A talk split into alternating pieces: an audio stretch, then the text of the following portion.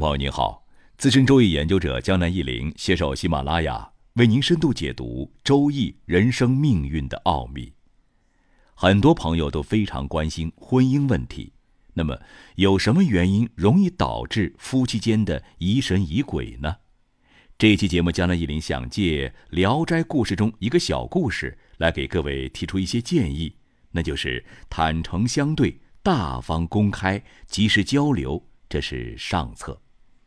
夫妻之间最重要的是信任，这是大家都知道的道理。不过呢，有时候夫妻之间的信任并不容易做到。夫妻两口子生活中有了很多争吵不和谐，如果不及时沟通，消除前嫌，碰到倔强或逆反等心理作用，可能会引起对抗和猜忌，一方对另一方或者双方之间疑神疑鬼。如果调解不及时，就有可能因为无中生有的怀疑而导致感情破裂。江南一林遇到的客户朋友当中，夫妻之间怀疑最多的主要是感情方面的问题。比如是否还想着前任呢？是否变心？是否有外遇等等？江南一林根据多年经验和观察，发现下面两种情况尤其容易导致夫妻间的疑神疑鬼。第一种，老少配，尤其是长夫少妻。江南一林今年就遇到过好几例长夫少妻之间的感情问题。广东有位赵先生。是七九年的文学圈他离异之后呢，找了一个比他小十二岁的妻子。这位妻子姓吴，相貌不错，是赵先生的粉丝。结婚开始的时候啊，他们的感情很不错。后来吴女士找了一个新媒体方面的工作，经常加班，会有一些采访，接触的各色人物比较多。她的人缘很不错，很受欢迎。不过吴女士骨子里呢，是一个很传统的人。虽然有一些男同事对她有好感，但她从未动心，更别说出轨了。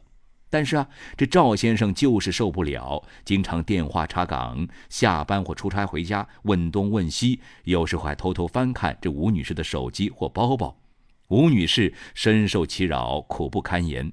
本来吴女士就没什么事儿，终于有一天，吴女士发飙了，故意刺激赵先生一下，结果这赵先生硬是和吴女士闹起矛盾。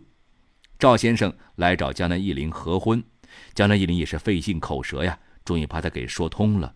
后来赵先生向妻子吴女士道歉，深刻反省，感情终于算是恢复如初。大家试想一下，这位赵先生虽然有文采，但是相貌平平，年近四十，精力体力方面已经走下坡路了。有一个九零后的美女老婆，经常在外面和各种人接触，他会怎么想吗？这种情况想一想啊，嗯，那是需要心胸和情商支撑的。第二种，夫妻两口子之间条件悬殊。所谓的条件悬殊，包括各方面，比如上面提到的年龄差距，还有相貌、身份地位、学历、经济条件、收入等方面的差距。江南一林有一位客户朋友姚女士，海归，人长得很漂亮，家庭有些背景，父亲是高官，她的前夫呢？也算是优秀人士，从小到大成绩都不错，是他妈眼中的明星，一直很自负。这个男人和姚女士结婚之后啊，发现妻子各方面都比他还优秀，家里有钱，名校毕业，海归，收入是他的两三倍。于是这位男子啊，从小积累的优越感瞬间被击得粉碎，然后就各种各种的作妖啊。比如一个很日常的例子，姚女士从小条件很好，为人处事很大方，对她婆婆家呢也很大方。她买的化妆品很贵，随便就是几千，但她的收入水平完全配得起这种消费。然而她前夫就不高兴了，消费观念导致各种冲突。姚女士经常会出入各种高大上的社交场所，与各种成功人士打交道，应酬比较多。她作风很正，但老公就是各种怀疑。加班开会总要电话查岗，平时生活中也是各种作，导致最后姚女士忍无可忍，离婚了事。换做一般人，娶了一个又能干又漂亮的老婆，不是应该感觉庆幸吗？老婆收入比自己高，赚再多钱也是夫妻共同财产呢。妻子不嫌弃你，你把妻子好好的捧在手里，安享清福，不是很好吗？但。有些人就是那么脆弱、不自信，浑身不自在，然后各种折腾之后，如愿以偿的拱手将婚姻葬送。这下，你该满意了吧？大家可能会问，那为什么上面这两种情况的夫妻之间相对容易产生疑神疑鬼呢？江南一林认为，这是差异造成的。夫妻两口子某个方面差异太大，容易导致落差。如果配偶情商不行，心胸不够宽广，就容易产生严重不适应、自卑加嫉妒，于是魔由心生。但这个并不是绝对的，具体的因人而异。那种无福之人呢，你让他娶了天仙，他也守不住。江南一林本次要和大家分享的《聊斋小故事》，姚安就是一个骇人听闻的老公对妻子疑神疑鬼的故事。故事很短，江南一林在这儿简单的概述一下。大家可以听一听后面的原文。这故事的主人公姚安呢，与潘安有得一比，是个美男子。同村呢有个知书达理的美女叫绿娥。这绿娥的妈妈经常对人说：“必须是门第和风采都要像姚安一样的男人，我才会将女儿嫁给他。”说者无心，听者有意。人渣姚安听了这番话，居然丧心病狂的用计把原先的妻子推下水井淹死了。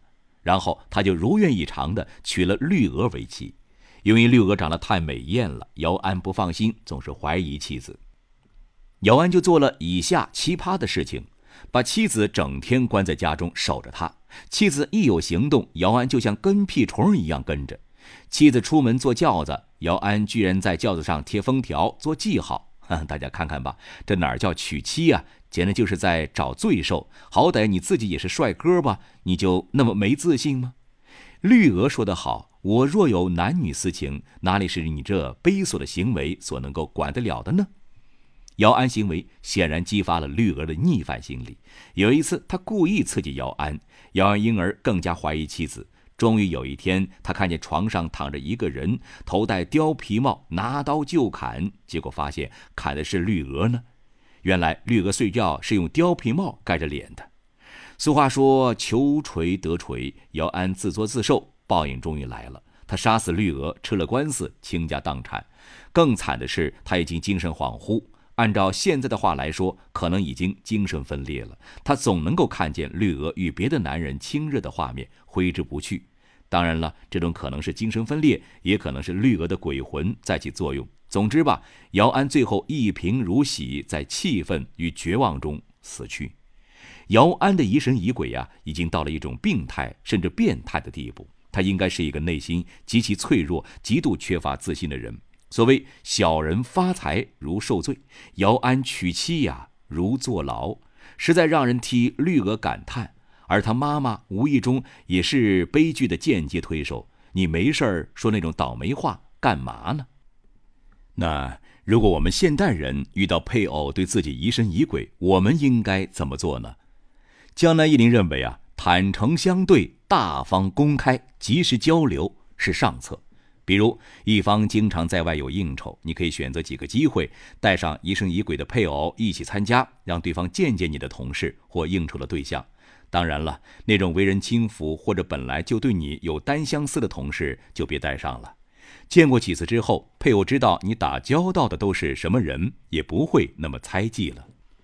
再比如，你出差或开会，在朋友圈或私信里发几张和朋友吃饭、开会的合影给配偶看一看，举手之劳，让对方知道你真的是在出差，真的是在开会，免得他查岗或疑心。这时间长了，建立信任之后，对方也就不会轻易怀疑了。总之，遇到那种不自信又疑心的配偶是很累的。你得随时照顾对方脆弱的神经。不过，只要功夫足，日积月累，夫妻之间一定会建立深厚的信任。尽量不要故意刺激对方。